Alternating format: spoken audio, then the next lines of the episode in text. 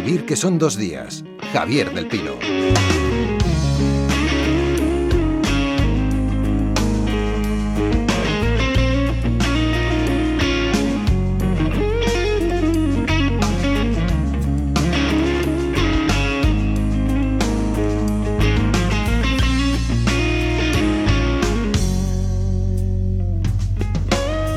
Decía hace poco la mayor autoridad federal en la lucha contra la droga en Estados Unidos que Joaquín El Chapo Guzmán había superado con creces la carnicería y la destrucción social que causó Al Capone en su día. Era el delincuente más buscado, el padrino del narcotráfico en un negocio de tanta envergadura como para que su nombre estuviera en la lista Forbes de los hombres más ricos del mundo. El jefe del cartel de Sinaloa fue detenido anoche en México en una operación conjunta con la DEA americana. Para entender la envergadura de esta operación queremos indagar un poco en el riesgo que supone ejercer el periodismo cuando éste se adentra en el mundo del narcotráfico. Vamos a hablar con gente que se juega la vida en ello y que tiene que vivir escondida con su familia para poder seguir ejerciendo su trabajo. Gervasio Sánchez, buenos días. Hola, buenos días, Javier. Tú nos hablas desde Medellín, eh, el Chapo Guzmán operaba desde México. Estamos hablando de dos países en los que ejercer el periodismo significa que tu vida está permanentemente amenazada por las redes del narcotráfico. Los datos son escalofriantes, Javier. En Colombia, 142 periodistas asesinados desde 1977. Y lo peor, solo en 19 casos han sido juzgados los autores materiales. Y en ningún caso, jamás, un autor intelectual, es decir, el que ordena el asesinato o desaparición del periodista, ha sido juzgado. En México, desde 1992, han muerto, según el Comité de Protección de Periodistas, 73 periodistas. Pero Reporteros Sin Fronteras amplía este dato a un número mayor, a 80 periodistas asesinados y 17 desaparecidos solamente en los últimos 10 años. Tú nos hablas desde Colombia. ¿Qué has podido ver en los días que llevas ahí? ¿Viven los periodistas con miedo? ¿Existe información sobre lo que sucede en un país que ha sido atravesado por la violencia en las últimas décadas? Bueno, yo eh, soy muy crítico con el periodismo colombiano. Cuando yo vine la primera vez a Colombia hace 25 años, el mejor periodismo de América Latina se hacía en Colombia. Y hoy día, la verdad es que el periodismo colombiano ha bajado en calidad y muchos de los temas importantes los están haciendo algunos periodistas, muy pocos, que se atreven a enfrentarse al crimen organizado, al narcotráfico, a la impunidad absoluta que lo destina a este país, por muy democrático que sea. Entonces es verdaderamente difícil encontrar periodismo de calidad, salvo en algunas excepcionalidades, evidentemente, y sobre todo en los medios locales, es decir, los medios provinciales. No es igual vivir en Bogotá y trabajar en un medio como Caracol o como RCN o como la revista Semana o el Espectador o Tiempo que vivir en una pequeña capital de provincia y trabajar para el medio local que seguramente tendrá relaciones con el narcotráfico y con los paramilitares. En el año 2007 se publica Amando a Pablo, odiando a Escobar, un libro de memorias que firmaba Virginia Vallejo, examante del fundador y líder del cartel de Medellín, Pablo Escobar. En sus páginas se relataba con detalle la relación que habría unido al narcotraficante con Álvaro Uribe, cuando este era director de Aeronáutica Civil. Gonzalo Guillén, buenos días. Sí, buenos días, mucho gusto. Álvaro Uribe presidía entonces el gobierno de Colombia, no solamente no negó su amistad con Escobar, sino que te acusó a ti, eh, corresponsal en ese momento. ¿no? bueno, yo conozco la, el historial de Álvaro Uribe Vélez desde cuando era director de la aviación civil en los años 80, porque cuando él era director yo era periodista del periódico El Tiempo en Bogotá y cubría esa fuente. Y yo en la oficina de él conocía a todos los narcotraficantes más poderosos que tuvo Colombia. Eh, Uribe Vélez desde esa posición les concedió todas las licencias de aviones y las pistas aéreas que fueron fundamentales para el crecimiento del cartel de Medellín, que se llamó originalmente y que después se, se, dividió en dos carteles, que fue el cartel de Medellín y el cartel de Cali. De alguna manera, y no estoy exagerando, el gran florecimiento del narcotráfico en el mundo es obra de, de Uribe Vélez. A partir de ese momento empiezas a recibir amenazas de muerte. Bueno, no, o sea, amenazas de muerte yo he recibido muy seriamente desde el gobierno de Uribe, que fue muy posterior a cuando él fue director de la Aeronáutica Civil. Él asumió la presidencia en el año 2002 y siendo el candidato yo recibí amenazas de muerte por estar investigando la aparición de un helicóptero propiedad de él en un laboratorio de cocaína que es el laboratorio de cocaína más grande que se ha capturado en la historia de la humanidad que se llamaba Tranquilandia. Y ahí apareció un helicóptero de Uribe y él pues no quería que eso se publicara. Finalmente sí se publicó, yo ya he publicado dos libros en que está esa historia y está esa historia ampliada también. Sabemos que tu familia vive fuera del país y que por seguridad tú nos estás hablando desde un lugar que no podemos desvelar. ¿Cómo te ha cambiado la vida desde entonces? Bueno, la, yo en mis 37 años de vida profesional sí me he dedicado a los temas de corrupción, narcotráfico, derechos humanos y particularmente en este tiempo he estado investigando muy a fondo el narcotráfico, la corrupción, el paramilitarismo que está todo unido y agrandado por la razón de que están los carteles de acá y la mafia y el crimen organizado colombiano ligado a los carteles mexicanos, que eso ha hecho que sean pues más poderosas las organizaciones y más peligrosas también. En este momento estoy dedicado a una investigación sobre un gobernador del extremo norte de Colombia, que es jefe de una poderosísima banda criminal que es un gobernador que tiene por lo menos 150 homicidios, responsable de eso en mayor o menor grado y jefe de una operación de narcotráfico y de tráfico de armas muy grande, obviamente ligado con otros delincuentes que hacen parte de la organización de y que son, digamos,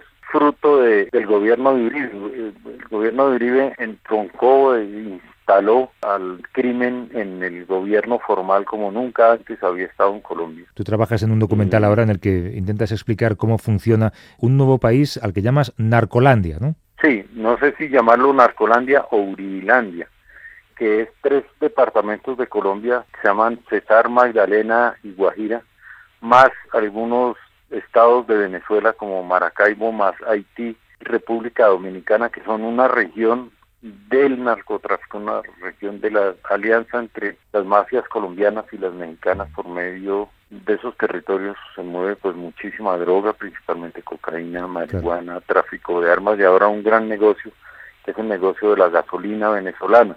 En Venezuela la gasolina es más barata que el agua, entonces el tráfico de esa gasolina resulta más a veces más rentable que la propia cocaína y esa gasolina desde el puerto de Maracaibo que la manejan estas mafias llega incluso a México. De narcotráfico, tráfico de gasolina. Algunas personas que se sentaron a hablar contigo para contar su verdad han sido asesinadas. Para ti como periodista, pero también como padre de familia, como ciudadano, preocupado además por el futuro de tu familia, lógicamente, desde el lugar en el que estés, saber que los asesinos de tus fuentes quieren silenciarte, supongo que te preocupa. Ah, sí, claro, muchísimo. Y más particularmente en estos tiempos puedo decir que en esta investigación del gobernador de La Guajira, en la que estoy metido hace, va a ser un año ya me han asesinado dos, fuentes. Lo dices como Quiero si fuera... contar cómo comencé yo. Como si fuera el día a día. Esta investigación yo la comencé porque a mí me llamó una exalcaldesa de un pueblo de La Guajira a contarme que el gobernador había asesinado a su marido, que le iba a asesinar a ella también y sus dos hijos que eran adoptados, dos huérfanos adoptados, iban a quedar huérfanos por segunda vez. Y pocos días después de que ella me llamó, el gobernador la asesinó, precisamente. Entonces ahí es cuando yo comencé la investigación. Por fortuna el gobernador este está preso en este momento y la justicia ya le hizo imputaciones por el homicidio de, esta pareja y, y otras personas. Falta todavía mucho porque los crímenes de este señor suman aproximadamente 150 y ese criminal se llama Gómez Cerchar, Kiko Gómez Cerchar, Francisco Gómez Cerchar. Bueno, pues agradezco mucho tu testimonio. No quiero despedirte sin preguntarte por Borja Lázaro Herrero, que es el fotoperiodista vasco que desapareció a comienzos de año en La Guajira, en esa zona del norte de Colombia que conoces bien. ¿Tú tienes alguna información sobre quién ha podido Pues secuestrar? bueno, yo he estado ayudando a tratar de localizarlo con mis fuentes, que yo tengo algunas buenas fuentes en la Alta Guajira, entre ellos indígenas, y se habló de que pudiera estar en, secuestrado en el norte, en una zona que se llama el Cerro de la Teta porque por unos movimientos que se han visto por allá, no se ha sabido que eso sea cierto, la policía alcanzó a decir, me parece que de manera irresponsable, que se había ahogado, no tenía ningún elemento para decirlo y ningún cuerpo de ningún ahogado ha regresado a la playa. Después se dijo que podía estar en el departamento vecino de Cesar, vecino de, de La Guajira, pero tampoco hay ninguna información de que efectivamente esté allá. Eh, ojalá aparezca vivo. Gonzalo Guillén, eh, periodista en Colombia. Muchas gracias y mucha suerte con ese documental. Un abrazo fuerte. Bueno, sí señor, que esté muy bien. Hasta luego. Hasta luego.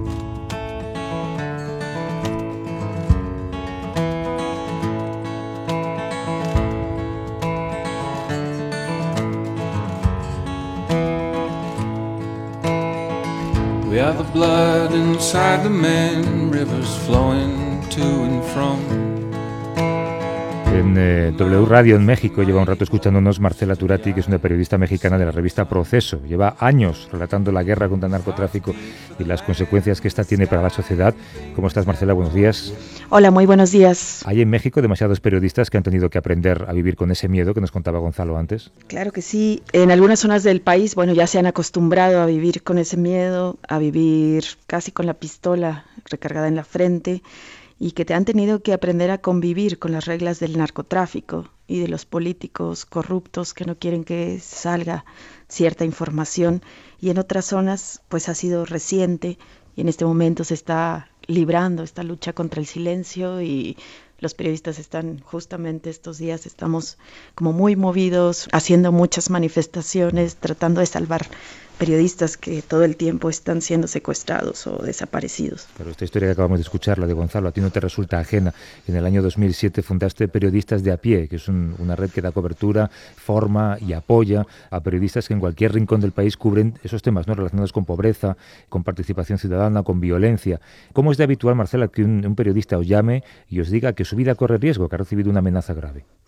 Pues periodistas de a pie se formó más bien, éramos puras reporteras que cubríamos pobreza en el DF, pero a partir de 2008 un año después de que la fundamos, tuvimos que cambiar para responder a la emergencia.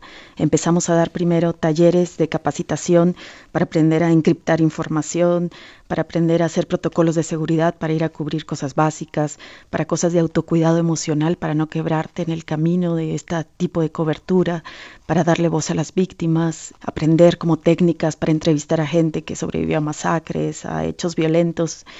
Y pues poco a poco hemos ido aprendiendo en el camino, empezamos a recibir en nuestros talleres gente que venía de las zonas más peligrosas, que nos pedía ayuda y sin quererlo, sin saberlo, sin pensarlo, de repente ya recibíamos llamadas de periodistas que estaban a punto de ser asesinados o que pensaban que iban a ir por ellos esa noche jefes de algunos reporteros que habían sido secuestrados y que nos pedían ayuda, y sin ser una organización como Artículo 19 o como Reporteros Sin Fronteras y sin tener recursos, pues lo que hacemos es asesorar a la gente, hacer un poco puente, tratar de crear solidaridad, de dar visibilidad a estos casos para que los gobernantes sepan que hay reporteros en otros lados pendientes de lo que pasa a otros reporteros y no se atrevan a hacerle nada a, las, a los periodistas en riesgo. Gervasio, tú sigues escuchando desde Colombia, pero he escuchado desde España. Parece mentira que exista tanto riesgo en el periodismo, ¿verdad? Pues mira, ahora como estaba escuchando a Gonzalo Guillén y también a Marcela,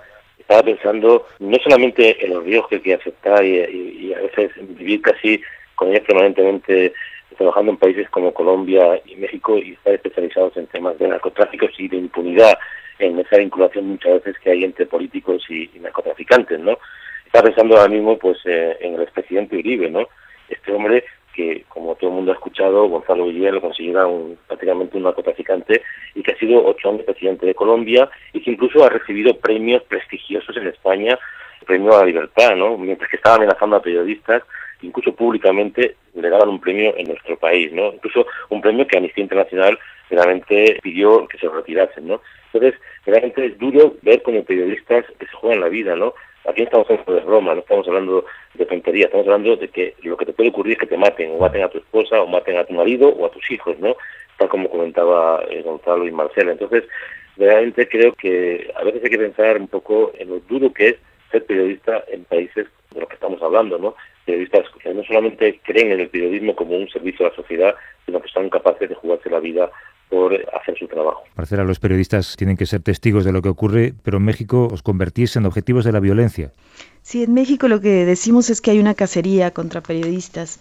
En México no es que muera un periodista en un fuego cruzado o que pisó una granada o lo que pasa en una guerra. Nos decimos corresponsales de guerra en nuestra tierra. ¿no?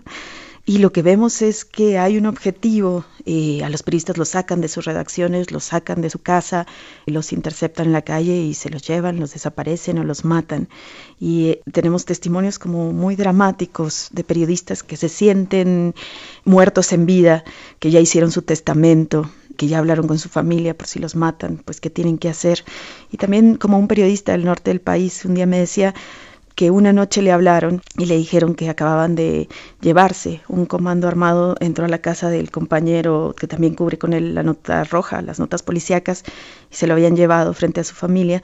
Entonces él pues se paró de la cama, se despidió de su familia, se vistió y se puso en un sillón a esperar en la sala a que fueran por él porque él pensaba que era el siguiente. Entonces cuando le dije, bueno, ¿y por qué no hiciste nada? ¿Por qué no le llamaste a la policía? Y me dice, la policía es parte de ellos. Y esa noche, bueno, él estuvo toda la noche esperando. Su única, lo único que pudo hacer, lo único que quería era que no lo vieran, que lo sacaran delante de sus hijos, de su familia. Y al día siguiente su compañero apareció muerto y él puede todavía vivir para contarlo, pero casos como esos hay muchos, hay mucha indefensión y uno no sabe cuando está cubriendo, a quién está cubriendo, si está hablando con un alcalde, para qué cartel trabaja, si es que trabaja para uno, si está limpio, si habla con un policía, pues no sabe a quién responde. Y ese es uno de los grandes retos en México, que no hay bandos, o sea, no es que esté un lado la guerrilla, en otro lado los paramilitares, ¿no? Aquí hay una mezcolanza y uno en algunas regiones son traicioneras y no sabe con quién está hablando. Corresponsales de guerra en vuestro propio país, la definición más terrible que ha usado Marcela. La última víctima de esa violencia fue hace una semana el periodista Gregorio Jiménez. A la información sobre su asesinato, que pudimos leer en el diario El País, aquí en España, seguían estas palabras. Goyo, me gustaría asegurarte que cambiaste la historia, que lograste unir al gremio, que no habrá otra desaparición que ocurra en silencio. Pero no puedo adelantarme. Por ti guardaremos días de silencio, para llorar, para tomar aire, para recuperar fuerzas, porque sabemos que tenemos que seguir denunciando hasta que los silenciadores aprendan que ni uno más. Lo que sigue es hacer periodismo, hacer lo que sabemos hacer, usar la rabia, la indignación, la tristeza para construir esperanza. Que nos tengan miedo, que aprendan a respetarnos, hasta lograr que tu historia no se repita. Marcela, tú firmabas esas palabras. ¿Hacer periodismo es la mejor forma de vengar la violencia y la muerte y los secuestros y los exilios? Yo creo que sí, que tenemos que seguir haciendo periodismo.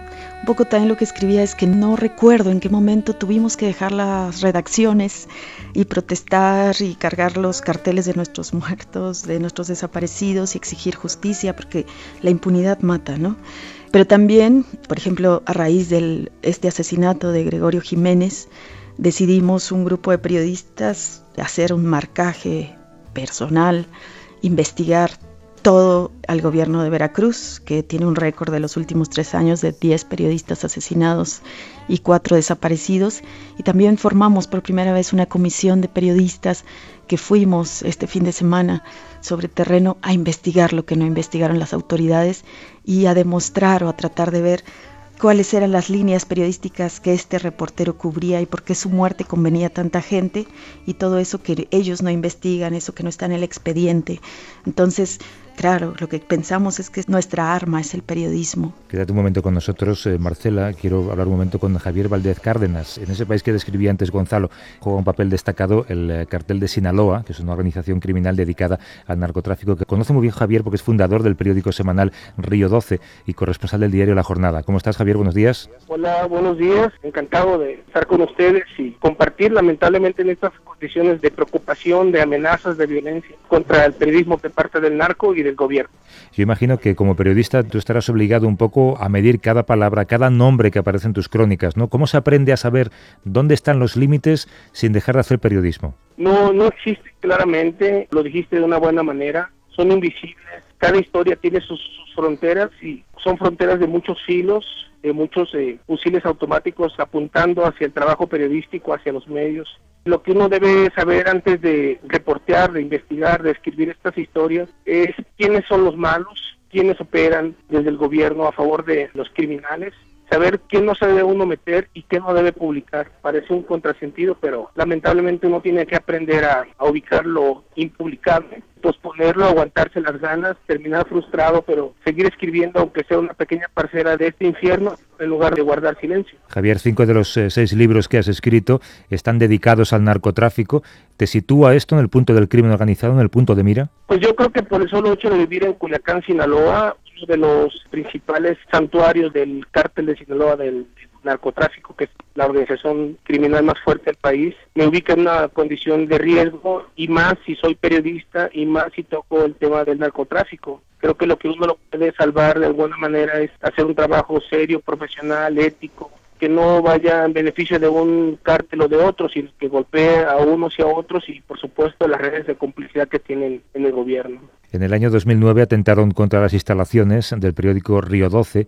¿Hasta qué punto son quienes trafican, quienes deciden también quién vive, quién muere, qué se puede contar, qué se ha de callar? Es como si uno eh, formara parte de una lista negra en manos de los sicarios, de los criminales. Cuando ellos decidan van a acabar con cualquiera de nosotros. Entonces hay que seguir escribiendo con mucho cuidado porque las acechanzas vienen de todos lados y los malos están dentro y fuera del gobierno. Es, una condena ya dictada por ellos y a uno lo puede matar por cualquier estupidez. Tú nos hablas desde México, desde la capital, estás allí para presentar tu último libro que se llama Con una granada en la boca.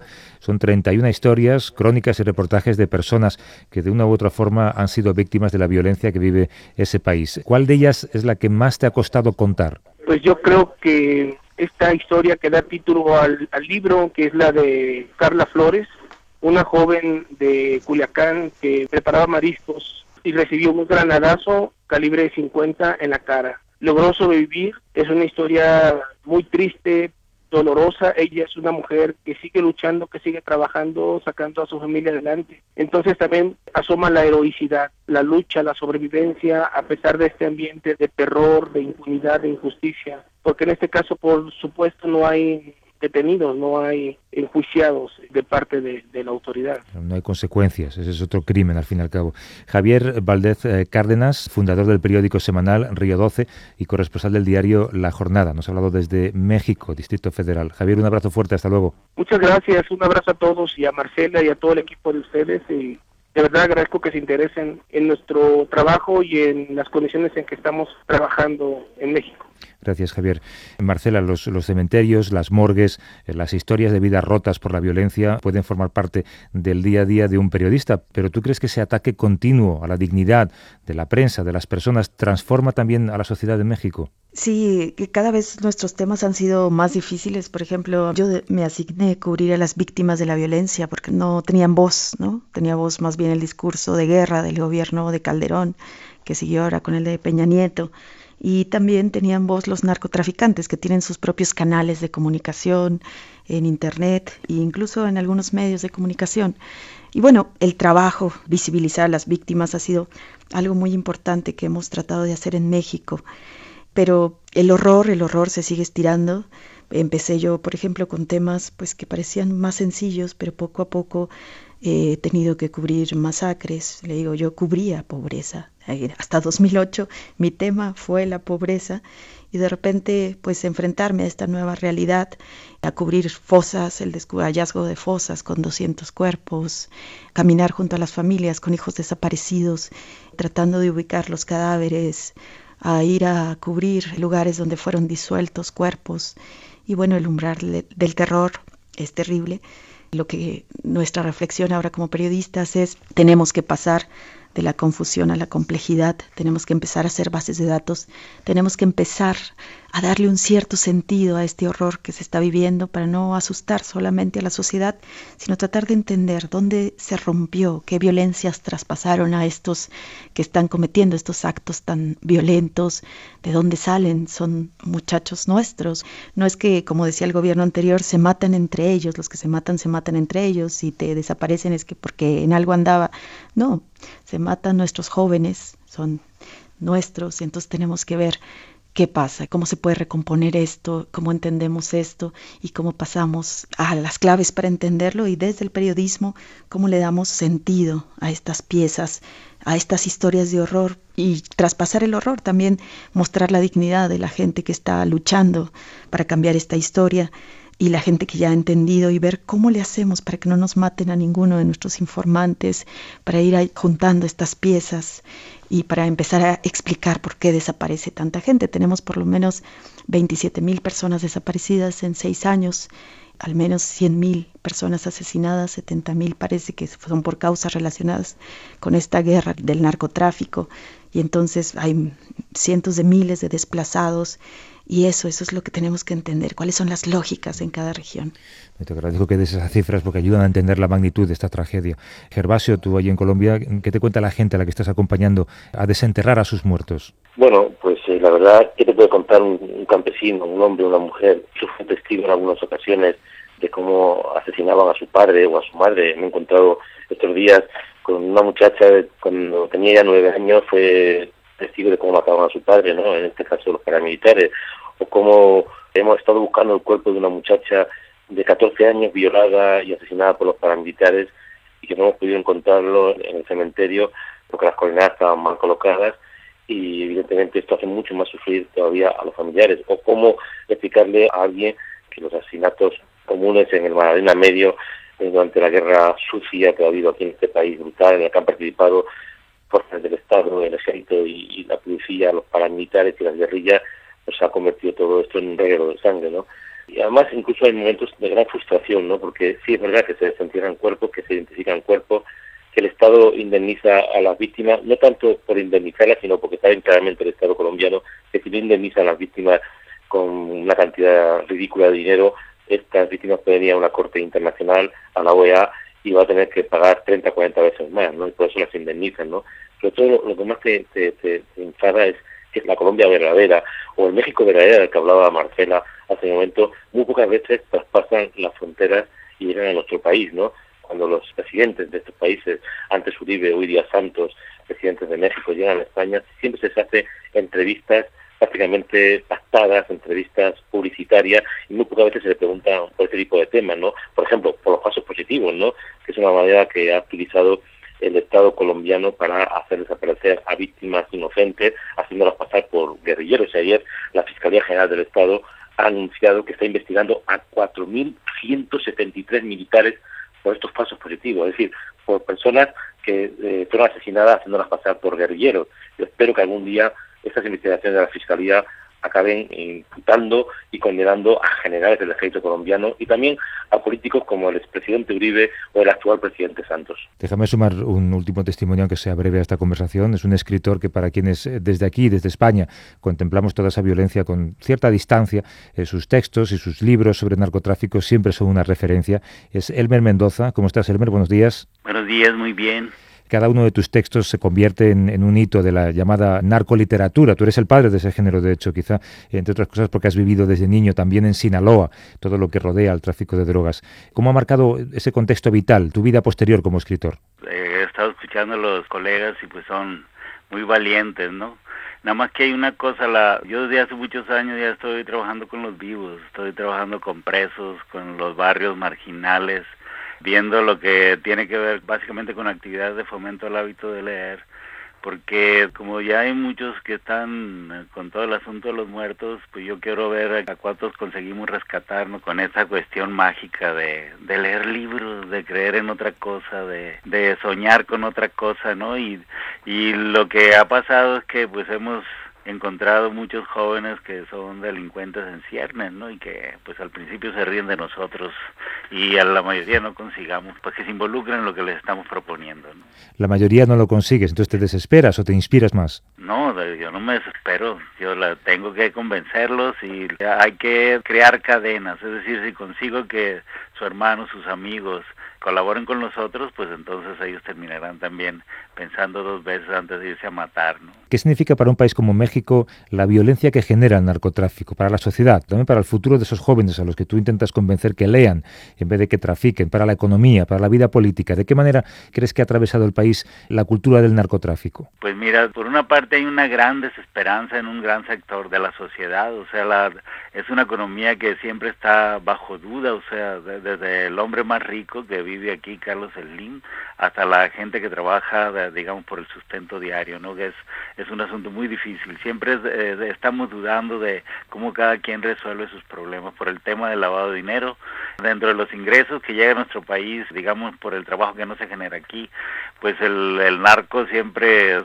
superior a, a la otra partida que llega por los migrantes, que los migrantes creo que deben ser unos 20 mil millones de dólares, pero el ingreso por narco no hay una cantidad precisa, pero anda arriba de los 40 mil millones de dólares. Entonces, ¿pero qué pasa con ese dinero que va a los bancos, va a las inversiones? Es decir, toda la sociedad mexicana está bajo sospecha sobre cómo hace progresar sus empresas, pero igual por el otro lado está el asunto de que si no ingresan esos recursos, pues vamos, eh, ¿cómo se va a, generar eh, nuevas empresas, nuevos empleos? Es decir, nosotros somos un país de más de 100 millones de habitantes y que tiene alrededor de 50 millones de pobres y eso pues es superior a la población de España. ¿no? Os pregunto ya para terminar también a Marcela y a Elmer, ¿qué papel le otorgáis a la prensa en superar todo esto que está pasando? Disculpa Marcela, la prensa es muy importante, del trabajo valiente, el trabajo de información, el trabajo de darnos, eh, aproximarnos a lo que es la realidad del país en que estamos viviendo. Yo creo que la prensa es muy importante, ¿no? Y sobre todo ahora que la prensa puede llegar por varias vías, que un poco puede llegar, digamos, sin control por las redes o el, porque la prensa escrita pues sigue teniendo el, el mecanismos de control y la televisión pues ni se diga, ¿no? Yo creo que es muy muy útil de que podamos tener digamos la verdad de un país, tener un país real y desde luego ejercer acciones reales en ese país real para transformarlo. Marcela. Eh, igual coincido con Elmer, la prensa, una buena prensa, ¿no? El problema aquí a veces es la prensa corrompida, que se corrompe y que la corrompen cárteles y políticos, pero la prensa valiente como la que hacen los de Río 12 o que se hace en varios lugares del país, pues ayuda a entender qué está pasando, a tomar decisiones, a saber qué sigue y quizás a sacudir el miedo. La gente puede organizarse, puede empezar a delimitar su miedo, a ver que hay patrones de conducta, a ver que hay un, una cierta lógica en ciertas cosas y a saber qué terreno minado evadir para poder organizarse. Hemos hablado con Marcela Turati desde W Radio en México, periodista mexicana de la revista Proceso. Lleva años relatando la guerra contra el narcotráfico y ha fundado también Periodistas de a pie, esa red que da cobertura y que apoya a periodistas que en cualquier rincón del país cubren temas relacionados con el narcotráfico. Marcela, te agradezco que hayas venido con nosotros. Un abrazo fuerte. Un abrazo, gracias. Y al escritor Elmer Mendoza también por su testimonio y porque sigue repartiendo libros entre jóvenes que tienen la tentación de la violencia a la vuelta de la esquina. Elmer, un abrazo. Igualmente, que lo pasen bien. Hasta luego. Y a ti, Gervasio Sánchez, eh, gracias por traernos estas historias y nos vemos pronto. Un abrazo fuerte. Muchas gracias. Hasta pronto.